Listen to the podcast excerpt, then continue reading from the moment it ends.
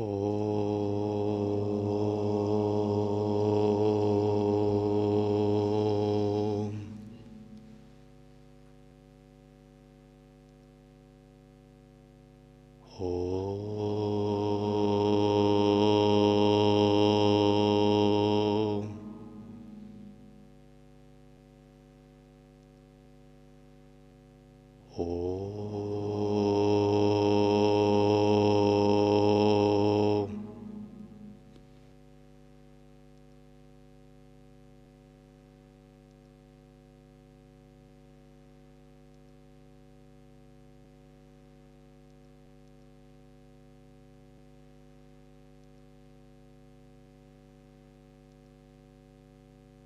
Как вы знаете, в учении есть три главных раздела или таких понятия. Это основа, путь и плод. Основа есть сам недвойственный брахман или абсолютная реальность. Путь – это наша практика, то, как мы это реализовываем.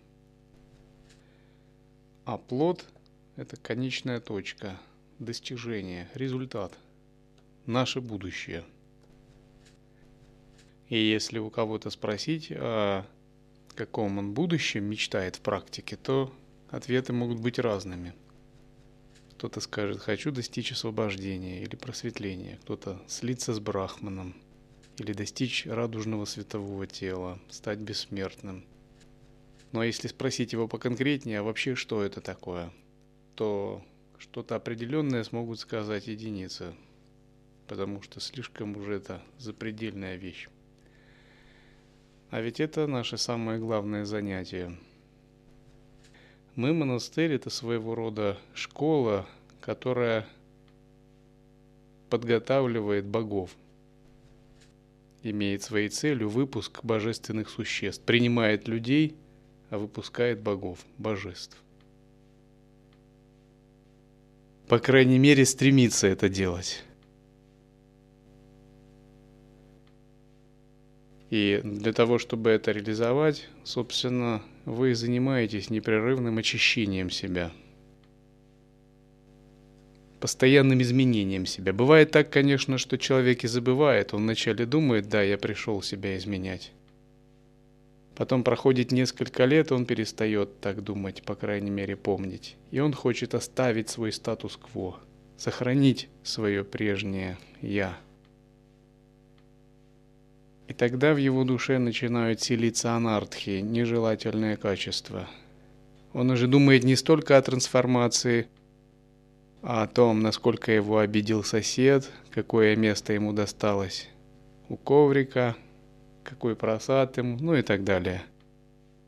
И казалось бы такая великая глобальная идея, ради которой там святые древности себя сжигали, она уже так на второй план, потом на третий, потом на пятый. И главнее становятся собственные эмоции, обиды, переживания, взаимоотношения. Человек сам для себя неожиданно оказывается какой-то колоссальной майей. Причем в центре монастыря. Вот это парадокс вообще. То, что может быть и в миру, он бы Сансара-то заставлял его быть дисциплинированным. Там, не заработал деньги, ну ходи голодным, там все. А здесь как бы может быть сложится такая умиротворенно расслабляющая обстановка, даже если ты а, не особо стараешься, тебе жестко так никто не скажет. Ну и как бы тебе позволяется погружаться вот в такое состояние. И если в меру ты думал о трансформации, мечтал о ней, как я буду в монастыре, там чудеса аскетизма проявлять, внезапно ты оказываешься раз и в таком центре э, магического состояния. Это бывает весьма часто, и не только, это в любом монастыре. Храмовая майя называется.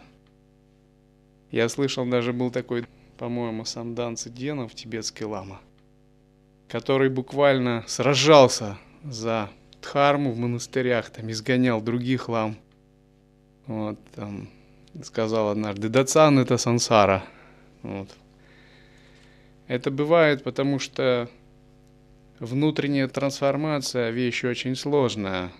И человек погружаясь все глубже внутрь, на некоторое время может расплываться, если у него нет внешних импульсов.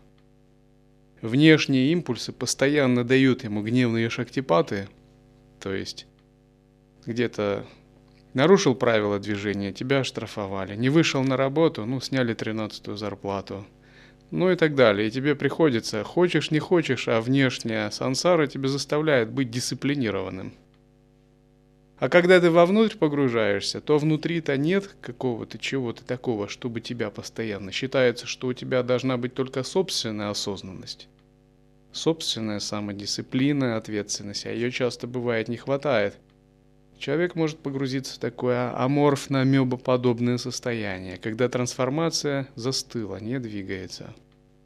И буквально христианские монахи, многие об этом плачут, говоря, что я вот в монастыре, а сам душой в мае нахожусь.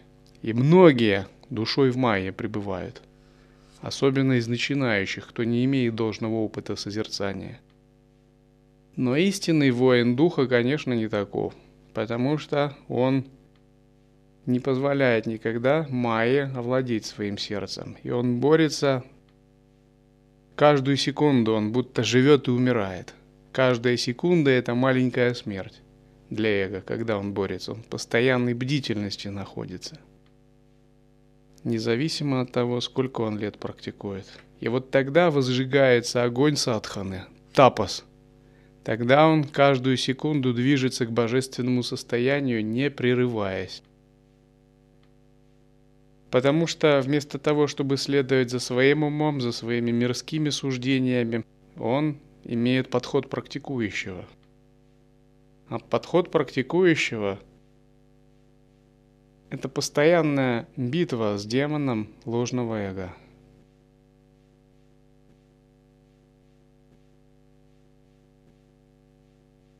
Итак, когда вы учитесь, вы трансформируете себя и работаете над собой с тем, чтобы в будущем получить какой-то результат.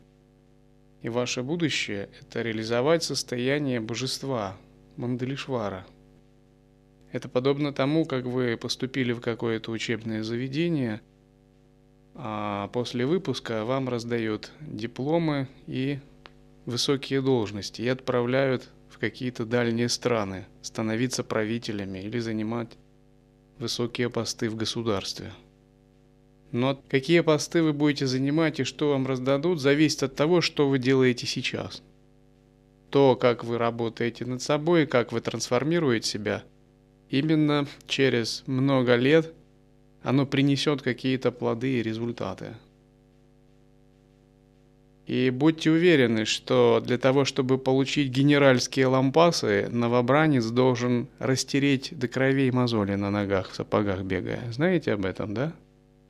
Если мы возьмем Мирасуров.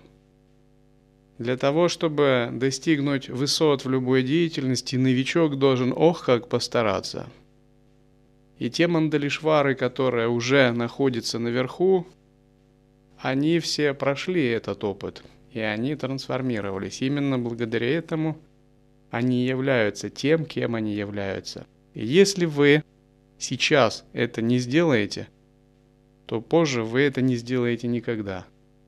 И, соответственно, вы не измените себя. И, соответственно, вы не получите тот плод, которого желаете.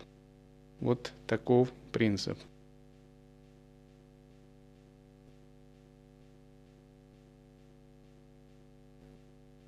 Итак, э, если говорить о нашем будущем, то можно сначала рассмотреть историю согласно Махабхараты. Сейчас в мире известны две основные теории, претендующие на описание происхождения человека и человечества – так называемый эволюционизм и креационизм. Эволюционисты отстаивают теорию Дарвина, то есть теорию постепенного, случайного зарождения жизни на Земле из химических элементов, постепенной эволюции живых существ за счет мутаций в процессе естественного отбора. Креационисты являются сторонниками теории сотворения человека высшим разумом. И, как правило, эволюционисты принадлежат к стороне материалистично настроенных ученых, креационисты стоят на каких-либо религиозных позициях. Это две основные теории в вопросах происхождения человека. Но когда мы изучаем ведическую мифологию, ведическую философию, то мы можем прийти к таким выводам. У нас, людей на Земле, было великое прошлое, и такое, по сравнению с которым самая захватывающая фантастика становится убогой. Арии, наши древние предки, по происхождению реально были богами. А нынешними людьми они, возможно, стали гораздо позже, после смешения с низшими земными племенами – когда наступил период забвения своей природы. Вообще, цивилизация древних ариев считается прародительницей большей части земного человечества, от Северной Европы до Ирана и Индонезии. Исследование происхождения языков подтверждает это.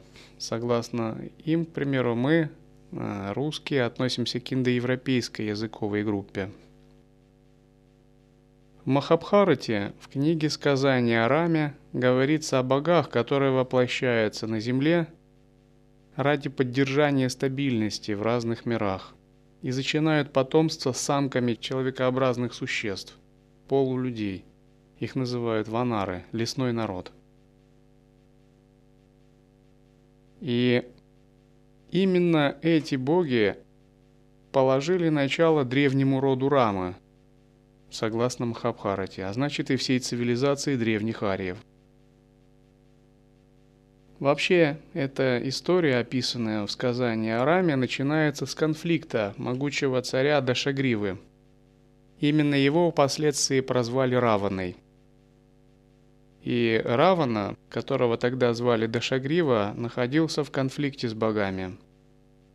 Сам он был сыном наложницы Ракшаски Пушпаткаты, и Риши сына Брахмы. Дашагрива выполнял очень суровый аскетизм и получил в качестве благословляющего дара от самого Брахмы силу неуязвимости. Причем Брахма дал ему такое благословение. Он сказал, ты будешь неуязвим от богов, от гандхарвов, ракшасов, демонов, асуров, кроме людей. Дашагрива сказал, ну люди это вообще как бы их в расчет даже нечего брать. Кто они такие, чтобы я был уязвим от них? И на этом он был удовлетворен. Он получил такое благословение от Брахмы благодаря Тапасу. Он занимался ужасным умерщвлением плоти, стоя на одной ноге круглогодично на протяжении тысячи лет. Среди э, пяти возжженных костров – есть такая практика, называемая панча-агни. И питаясь только праной, энергией воздуха. И затем он в конце сделал ритуал с подношением одной из своих голов на жертвенном огне. И вот когда он получил благословение это от бога Брахмы, также и другие сыновья Пуласти предавались аскетизму в молодости, и все они были благословлены Брахмой – Одному Брахма, самому благочестивому, дал бессмертию, другому богатство, он стал куверой, богом богатства. Ну а Раване он дал неуязвимость. И Равана тогда, используя неуязвимость, захватил богатство Куверы и сторгнул его от трона. Сбросил его с трона, захватил Ланку, царства Куверы. Затем, обладая магическими силами, он, передвигаясь в пространстве, меняя облики, похитил магические ценности богов.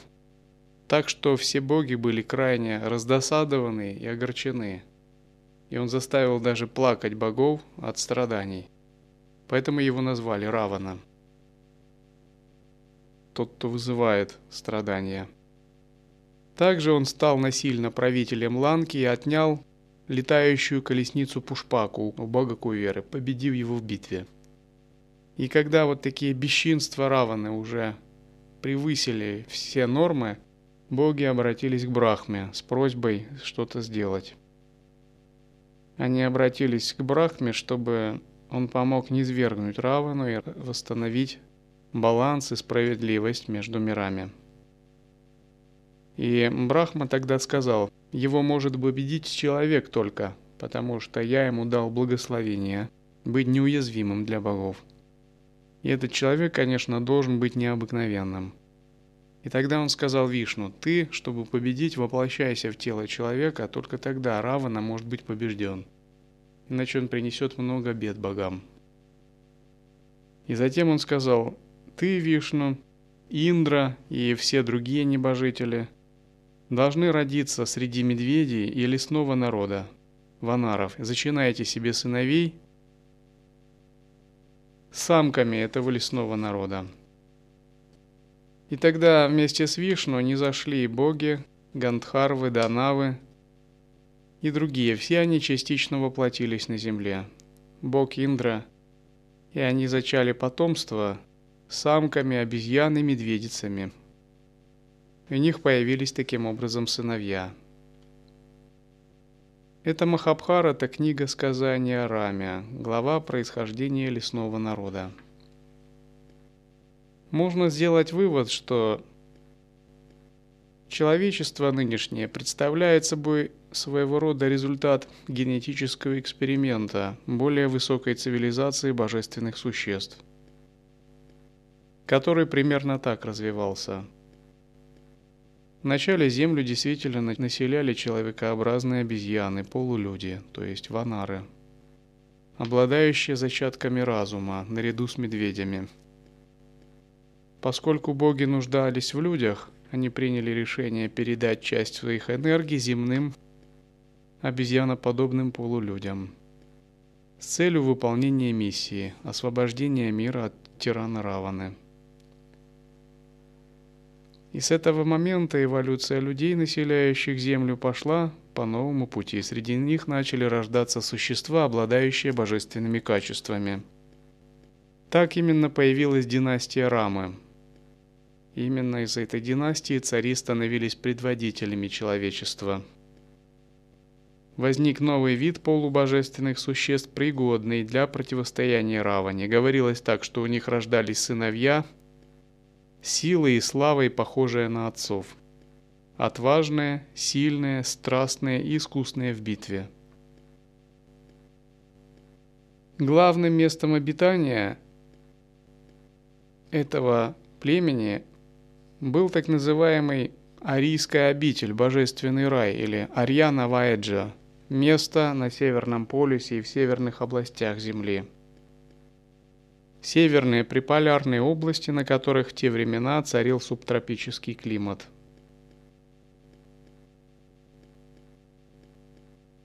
Об этом говорит ученый, занимающийся подобными исследованиями Гангадхар Тилак и другие. Они положили начало нынешнему человеческому роду, основав великие династии земных правителей, героев Махабхараты – которые были бессмертными, встречались с богами, как себе подобными. Летали на виманах, воздушных кораблях ариев. Владели магическим оружием, мудростью, силами, способными потрясти мироздание. Итак, проанализировав этот отрывок, можно сказать, что боги или бога-люди были нашими первопредками из династии Рамы, если древние арии считать родоначальниками всех народов, принадлежащих к индоевропейской языковой группе, от Европы до Индонезии. Наши предки по небесной линии были великими богами. Наши предки по земной линии были лесным народом, ванарами, полулюдьми, полуобезьянами. Наше прошлое в животном мире, наше будущее в мире божественном. И именно когда речь идет о плоде, о нашем будущем, мы говорим о том, что плод нашей практики – это состояние божества. И как вы знаете, практика божественной гордости, одна из главных линий учения, именно приближает нас к вхождению в это состояние – но вообще вот такой эпизод божественного вмешательства в жизнь земных людей – это далеко не единственный эпизод, который описан в Махабхарате. Вообще смешивание божеств с земными людьми, аборигенами – это центральный момент э, во всем эпосе ведической цивилизации.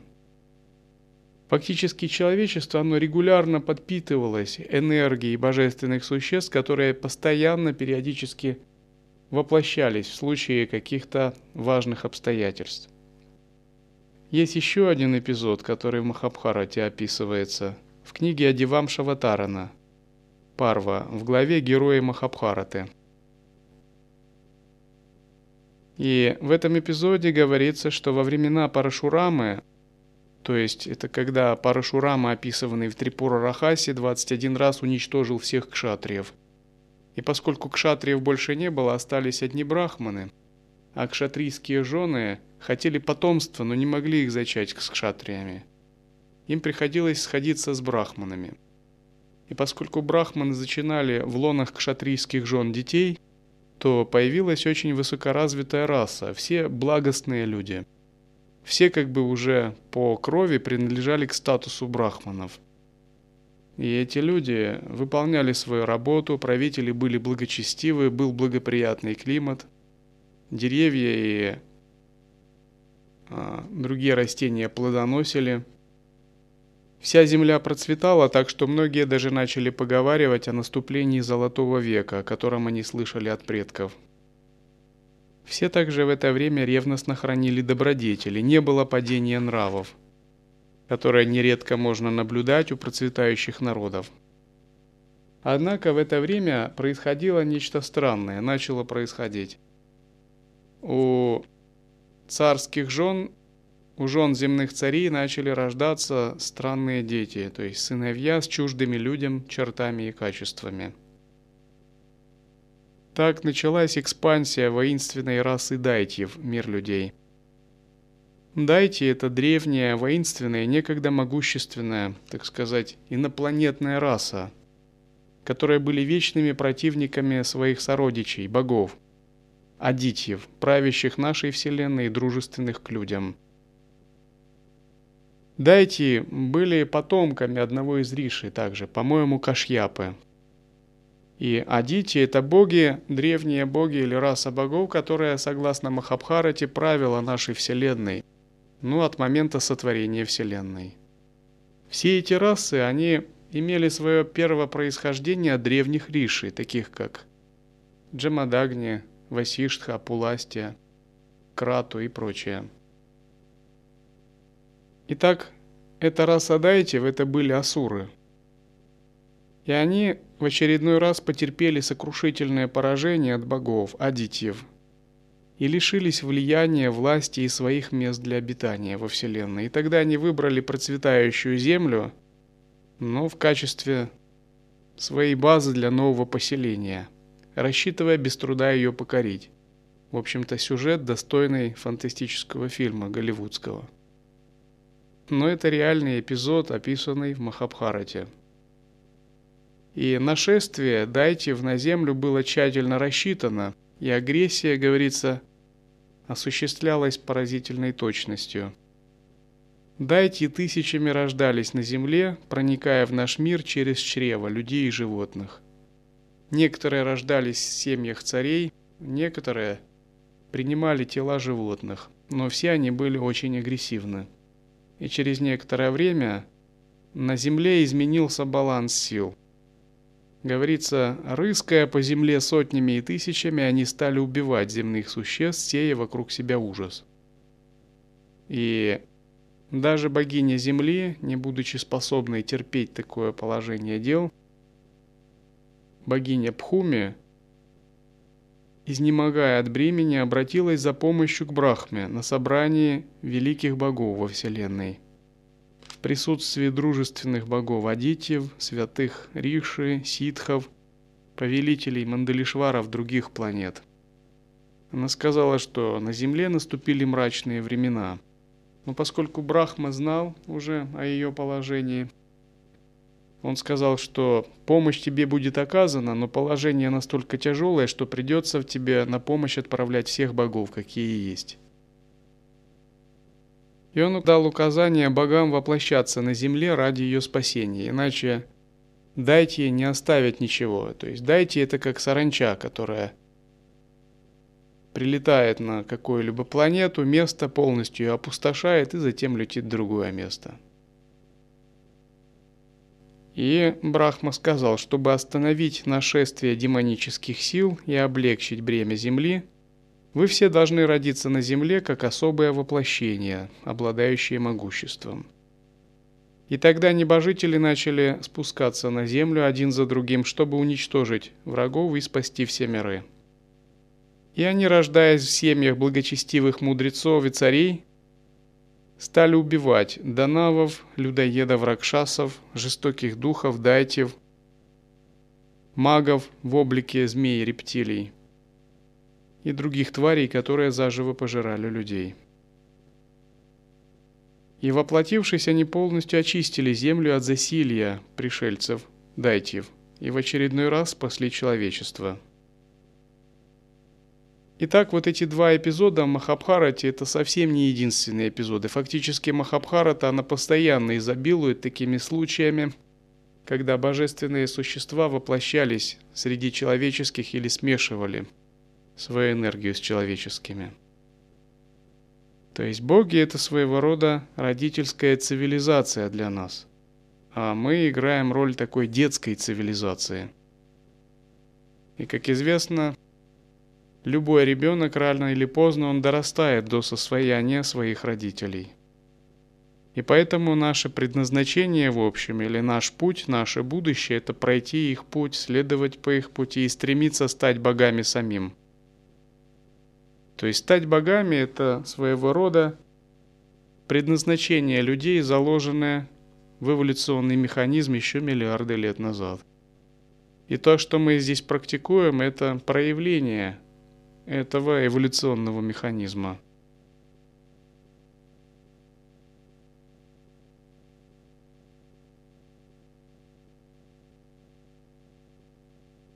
Итак, независимо от того, вообще с какой точки зрения рассматривать развитие человечества, с точки зрения эволюционизма или креационизма, можно сказать, что у человека и у человечества, как разумного вида, есть будущее – то есть его эволюция, она не закончилась, а постоянно продолжается.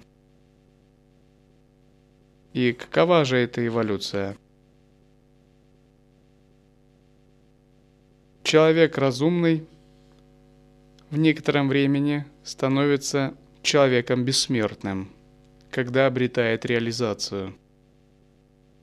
Человек бессмертный становится человеком божественным – и человек божественный становится божеством, жителем высших сфер. Божество, житель высших сфер, становится Богом-творцом вселенных.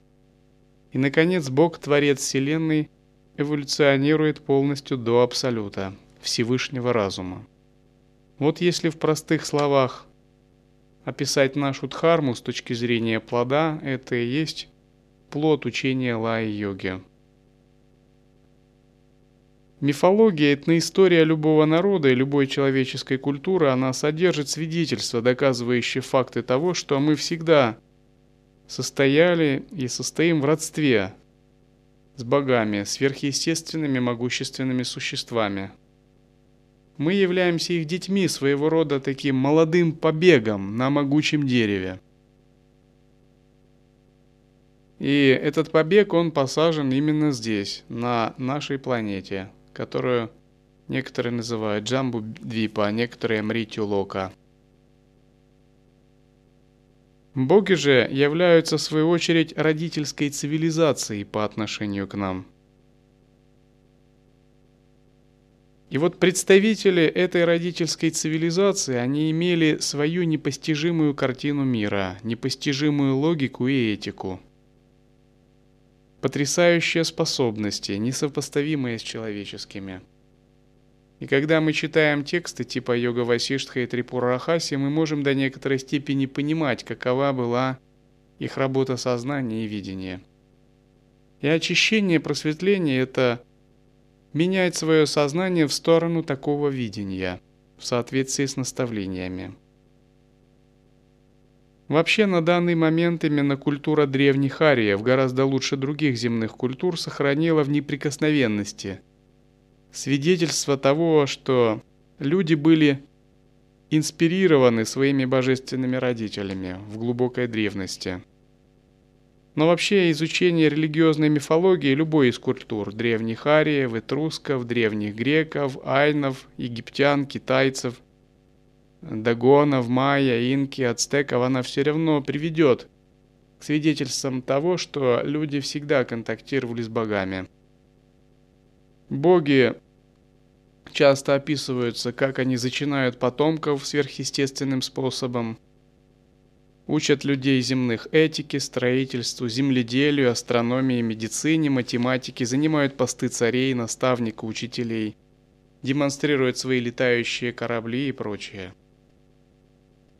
И сейчас каждый из нас, будучи прямым потомком богов, является тоже потенциальным божеством в теле человека – правда который сильно забыл свою истинную природу. Исходя из этого, истинная цель нашей жизни, как и всего человечества, так и каждого индивида, это восстановление своего утраченного такого гигантского потенциала. Самоузнавание и возвращение себе памяти, как о возвышенном существе. Именно к этому и сводится духовная практика. И когда мы говорим о реализации недвойственности, обретении дева-деха, о реализации слияния с Абсолютом, реализации божественной гордости, все это на самом деле одно и то же. То есть надо преодолеть свою человеческую природу. И будьте уверены, что преодолеть ее совсем непросто. Эта человеческая природа будет вам напоминать постоянно, ага, я здесь, я еще не преодолена. И она будет вам напоминать постоянно, сколько вы не будете ее пытаться преодолевать. До тех пор, пока вы не обретете над нею власть. И черты божества или бога-человека, они детально описаны в бесчисленных священных текстах. Для нас, к примеру, главными являются Юга Васиштха, Трипура Рахаси или Мокшатхарма. Если вы хотите узнать свое будущее, то вы просто читаете эти черты и сравниваете примерно со своим состоянием.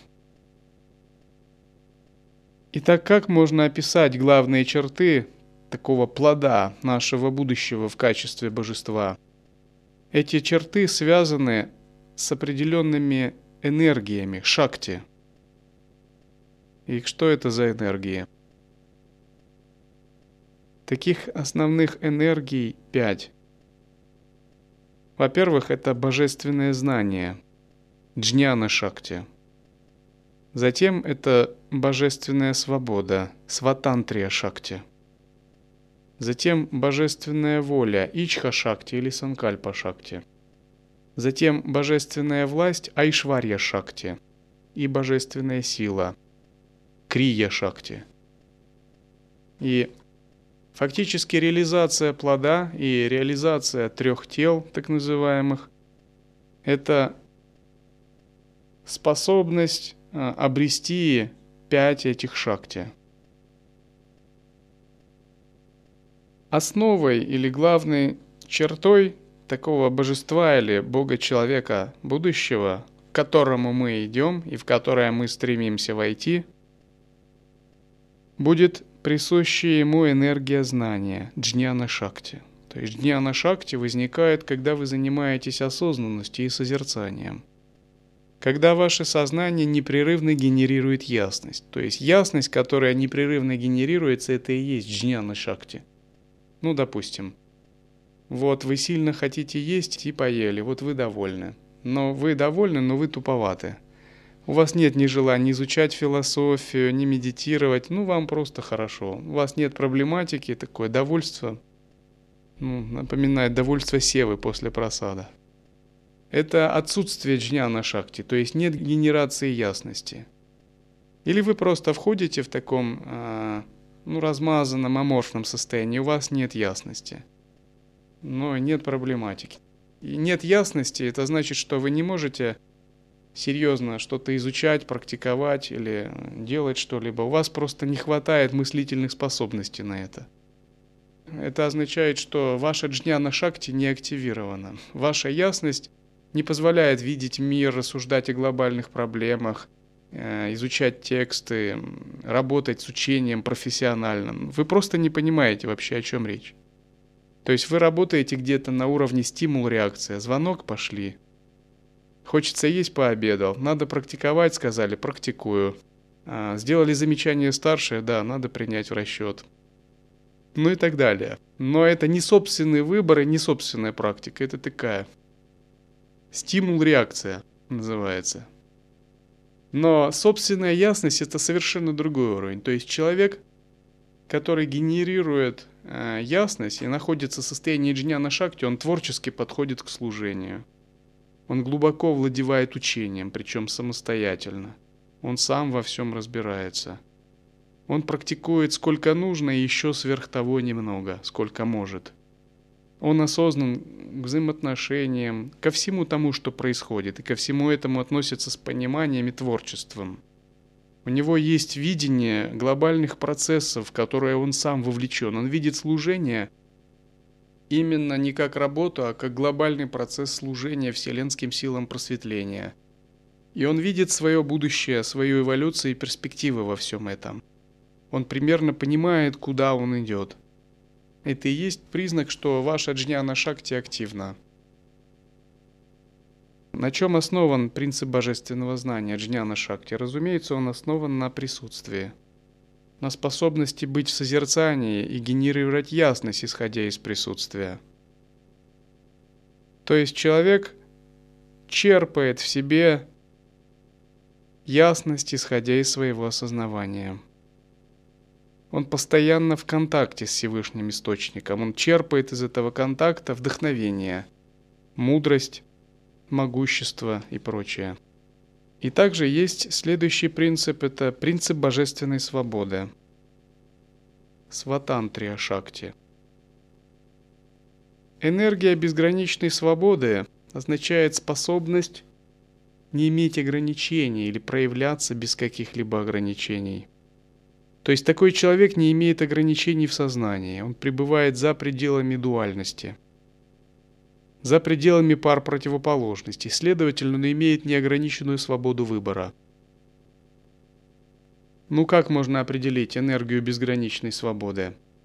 Если ваш ум не самосвобождает чего-либо, у вас нет энергии сватантрия шакти, то есть вы схватываете ситуацией – вы не видите ситуацию более широко. Вы видите ее в конкретных рамках причин следствий, субъект-объектных отношений, и ваша глобальность мышления, она исчезает, когда вы сталкиваетесь с какой-либо ситуацией. И напротив, обладать энергией безграничной свободы сватантрия шакти – это видеть ситуацию не на поверхности, а из глубины. Допустим, есть явление, то, что на поверхности, а есть сущность, то, что в глубине – ну, допустим, человек э, повел себя неправильно, разговаривал грубо и раздражительно. Это явление. А сущность, а какова его сущность? А может этот человек, он, ну, может он болеет. А может он ошибся выбором и не туда попал. Это глубина, то есть явление на поверхности. А в глубине совершенно может быть другая причина, сразу не видно. И если у вас есть свобода в сознании, то вы не отождествлены с явлением, с конкретным проявлением, допустим, гневом этого человека, а вы проникаете в сущность и видите более глубоко. Безграничная свобода, она возникает тогда, когда у вас уже есть энергия ясности, то есть джняна шакти. Вы можете обрести сватантрия шакти только когда ваша джняна шакти активна, когда ваша ясность генерируется – Разумеется, если ясность не генерируется, то и ваша энергия свободы тоже не возникает. Потому что ваше мышление ограничено. Допустим, если вы осознаете свое будущее благодаря размышлению или сверхъестественным способностям, то вы можете его и планировать, и у вас есть свобода его направлять.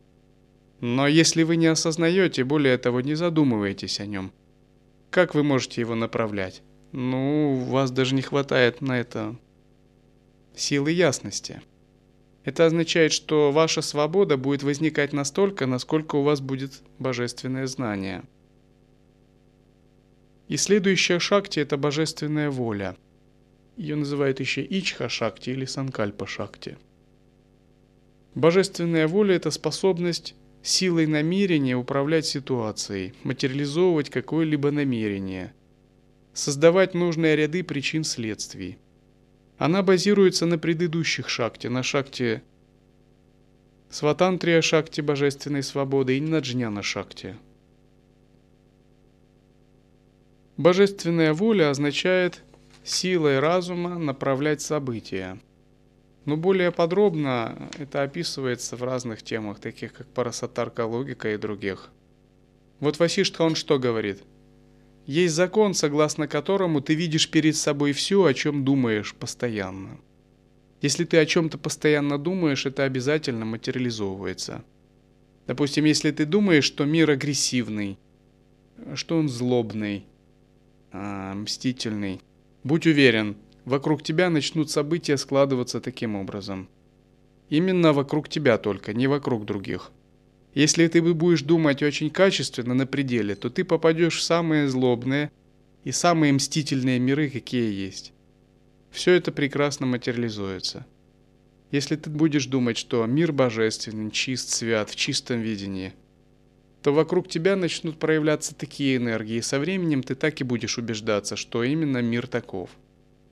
Потому что проявляется то, на что мы длительное время направляем свои мысли – если ты считаешь, я тупой, убогий, ограниченный, я ничего не могу, то со временем твой ум подберет тебе именно такую энергию, такое проявление. Если напротив ты считаешь, у меня безграничный потенциал, э, мои возможности безграничны, со временем ты будешь убеждаться во всем этом. И на стадии Ичха-шакти и Санкальпа-шакти йогин – понимает, как работает энергия божественной воли. Он учит настраиваться на нее, пропускать через себя и использовать ее для своего же блага. То есть с помощью божественной воли он может направлять события, менять ситуацию. Это очень важная энергия, которая крайне важна для йогина, поскольку с помощью нее именно он и становится тем, кем он становится – это подобно тому, как если вы можете в сновидениях менять темы сновидений. Сновидения вам послушны. Но если вы не можете менять темы сновидений, и у вас нет воли управлять сновидениями, то сновидения управляют вами.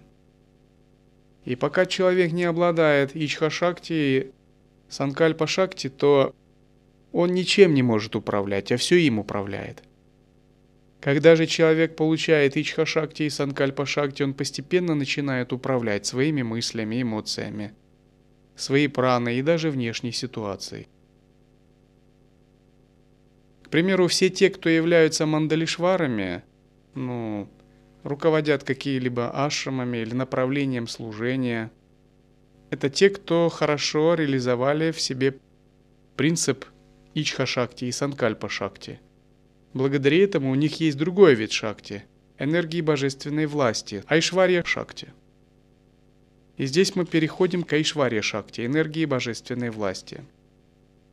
Айшварья шакти может возникнуть только тогда, когда у вас уже реализованы все предыдущие силы. То есть божественная власть, она дается тому, у кого реализована божественная воля, божественная свобода и божественное знание – у кого она не реализована, он ее никогда не получит. Он ее не получит не потому, что ему кто-то ее не дает, но потому что она сама ему не дастся. Но это как, чтобы владеть каким-то сложным прибором, вы должны обучиться им, у вас должны быть навыки. Но если у вас реализованы божественные знания, сила божественной свободы и сила божественной воли, то божественная власть естественно возникает у вас – она означает способность контролировать, к примеру, свои эмоции и мысли, свои праны, энергии во внешнем мире, то есть управлять ситуацией, быть по отношению к ситуации оператором. Обычно часто человек не управляет ситуацией, и внешняя реальность его жестко контролирует. Ну, допустим, физические законы, ход времени, климат, социальные процессы, мораль и культура – законы цивилизации, социума, этика, все они управляют человеком, так? И человек скорее является не оператором, а оперируемым, то есть тем, кем оперирует. А им оперируют социальные процессы, к примеру, экономические процессы, этические и прочее. Но на стадии овладения Айшвария Шакти человек начинает сам оперировать этими процессами. Он становится властно-волевым оператором их, то есть Мандалишваром. Обычно, если такой человек мирянин, он становится каким-то выдающимся правителем, царем, выдающимся политическим деятелем – если этот человек духовно практикующий, он становится мандалишваром в духовной мандале. Или если это не проявляется на физическом уровне, он создает мандалу внутри своего собственного сознания. Но всегда это связано с сотворением мандалы принципом мандалишвара. Потому что энергия божественной власти означает, что вы являетесь центральным божеством – и у вас есть какая-либо мандала, которой вы оперируете. Но что можно подразумевать под мандалой? Мандала – это определенная структурированная энергия, структурированная силой разума. Ну, допустим, Дивьялока – это мандала. Или Ашам Ваасту – это мандала. Или Ашам Каякальпа – это тоже мандала. В ней есть свои мандалишвары. Безмятежный океан тоже мандала. В ней есть свой маленький мандалишвар. А. Чудесный дворец есть мандалы, ретритное пространство – это мандалы, в ней есть свой временный мандалишвар. И все мандалишвары проводят энергию Айшвария Шакти, энергии божественной власти, распределяя ее, самоорганизуя и структурируя энергии вокруг себя. Таким же образом, мы входим в мирскую мандалу, Ветлужский район, Нижегородская область. В ней есть свои мандалишвары – которые проводят энергию божественной власти на своем мирском уровне, так как они могут. Нижегородская область входит в мандалу Российской Федерации. Иногда бывает так, что мандалишвары в каких-то частях мандалы становятся очень сильными, и они не удовлетворяются своей мандалой. И они хотят независимости. Тогда начинаются между мандалишварами гневные лилы. Это реальная подоплека, истинная подоплека, к примеру, политических процессов, которые происходят в социуме. И часто, если мандала не очень сильный и центральный мандалишвар не очень способный, то периферийные божества мандалишвары желают зародить собственные мандалы. И на обычном языке как это называется? Сепаратизм.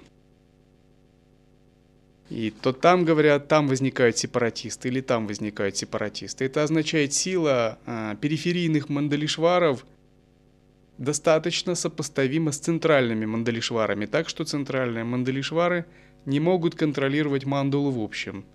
И новая маленькая мандала пытается зародиться.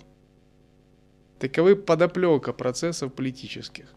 Но нас политические события не интересуют, это просто пример как Айшвария Шакти распределяется через мирян через духовно практикующих.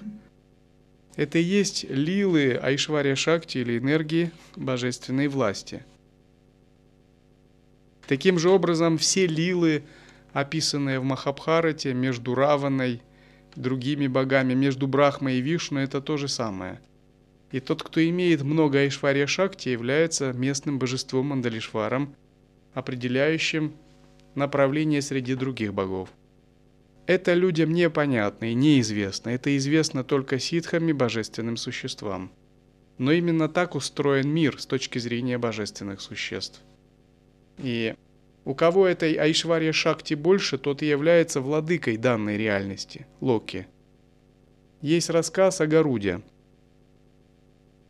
Однажды Народа а, вместе с возничим бога Индры – путешествовал по вселенной, и возничий бога Индры имел дочь, очень прекрасную.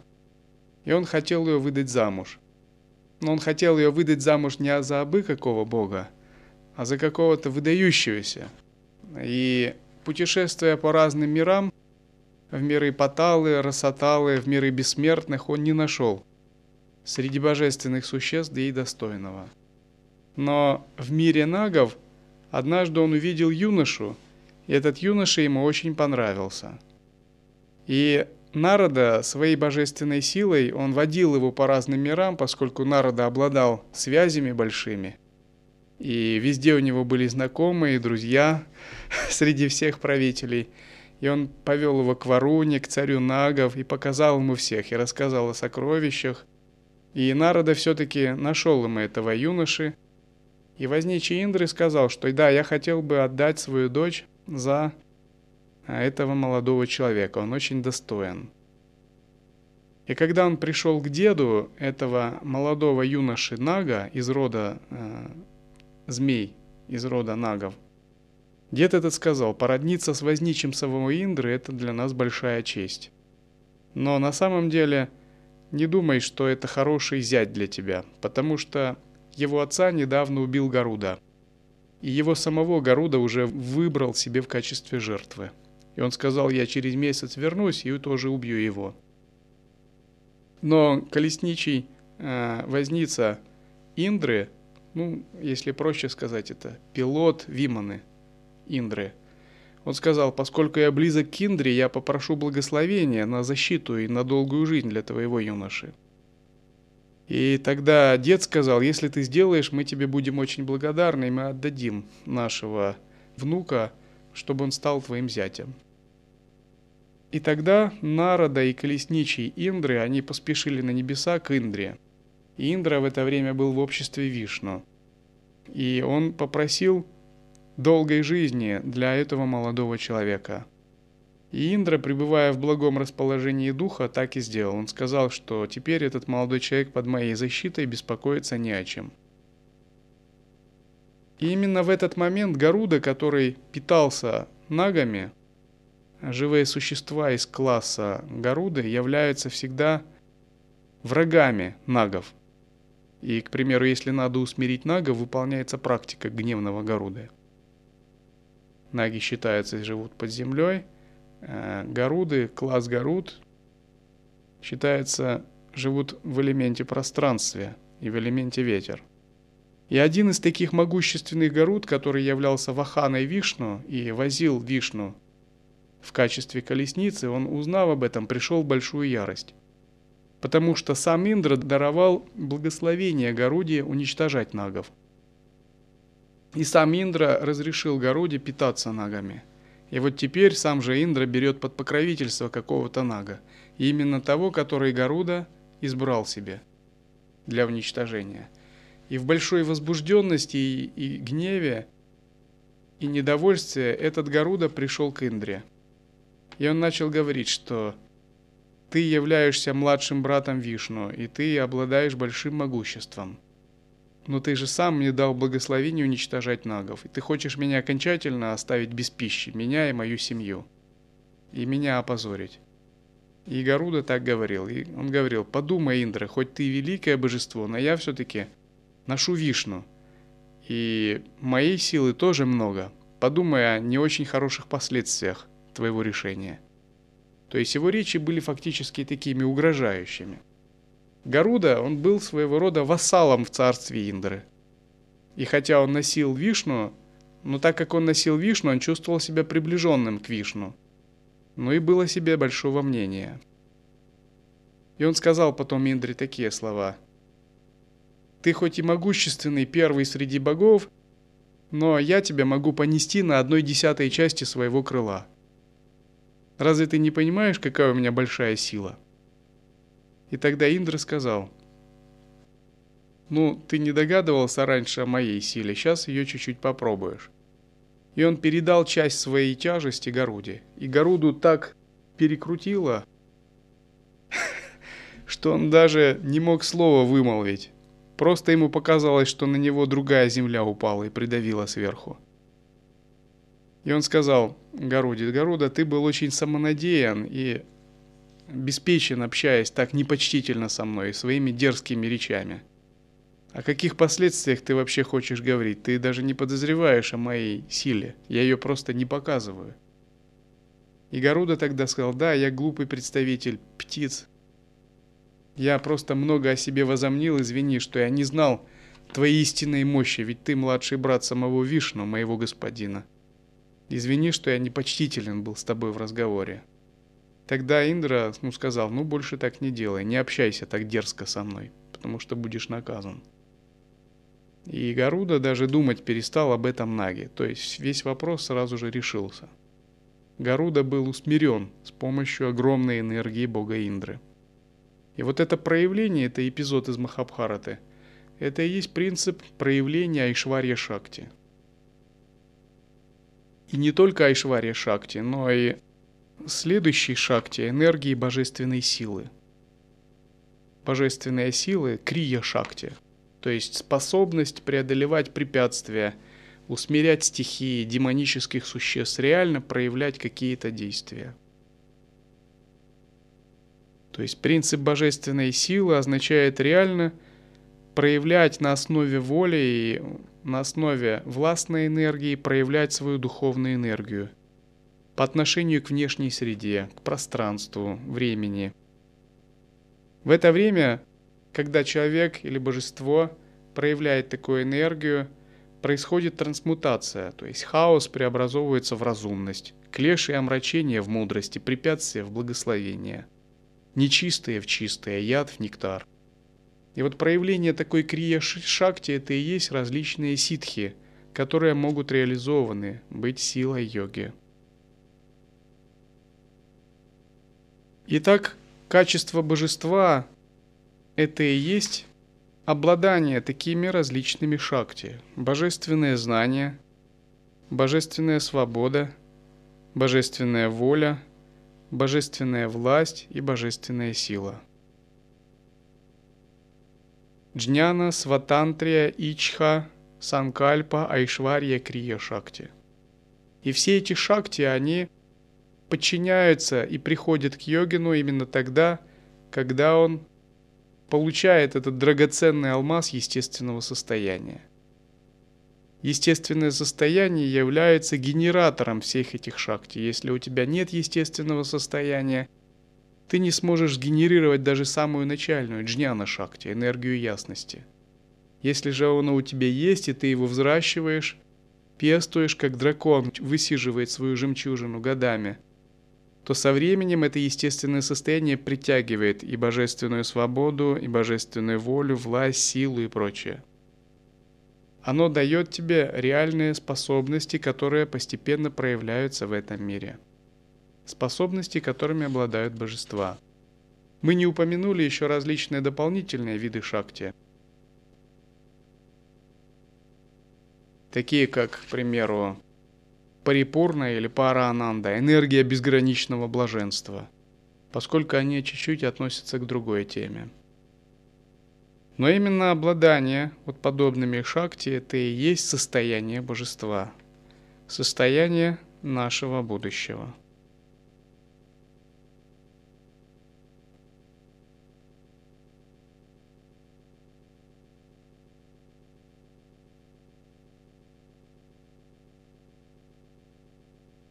Oh.